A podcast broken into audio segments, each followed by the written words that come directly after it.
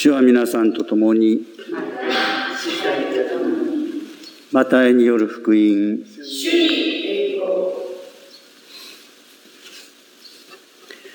イエスはフィリッポ・カイサリア地方に行った時弟子たちに、人々は人の子のことを何者だと言っているかとお尋ねになった。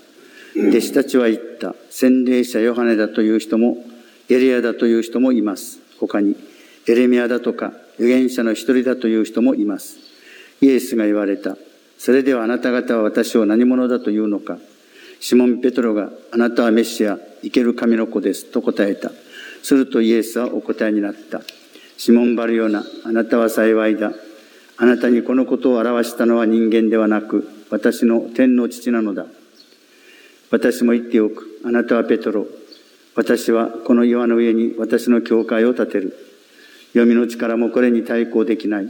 私はあなたに天の国の鍵を授ける。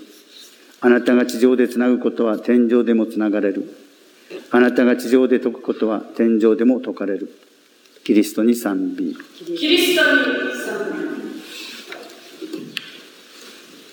美。それではあなた方は私を何者だと、何者だというのか。私たちの答えはもう決まってます。あなたは友です。あの、ヨハネの15章でしたか。私はあなた方をもはやしもべとは呼ばない、友と呼ぶ。と、イエス様が言われたわけですから、私たちにとってもイエス様は友。ただ、どんな友なのか、それが問題ということでしょう。まあ、たくさんの友がいますけれども、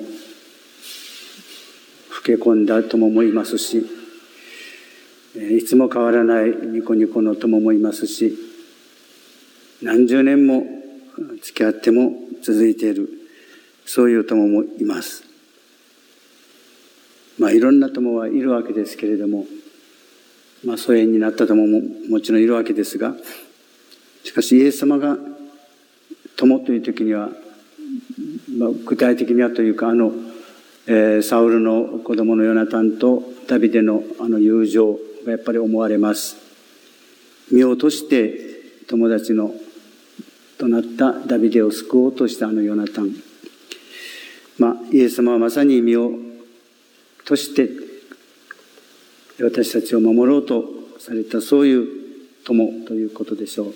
私たちが知らんぷりしててもイエス様の中にはしっかりと刻み込まれている友情。それが私たち一人一人だと、まあ、そう言われても心が震えるほど喜びに満たされるわけではありません。あ、まあそんなものかと。イエス様だから、みんなのメシアだから、まあ当然といえば当然という、まあ、冷めたというか割り切った私たちの信仰の姿があります。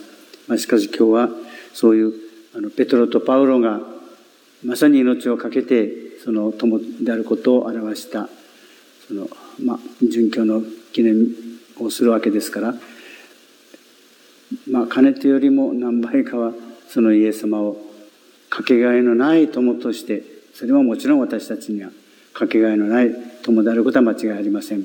でも友というこの響きはもう少し私たちとイエス様との、まあ、パーソナルなというかとても個人的な関わりを求められているような響きの言葉です。友。今日もその友であるイエス様が一緒に歩んでくださることを感謝しながら私たちもイエス様を友と呼ぶ一日に飛ぶと読みながら友と呼びながら過ごす一日にしたいと思います。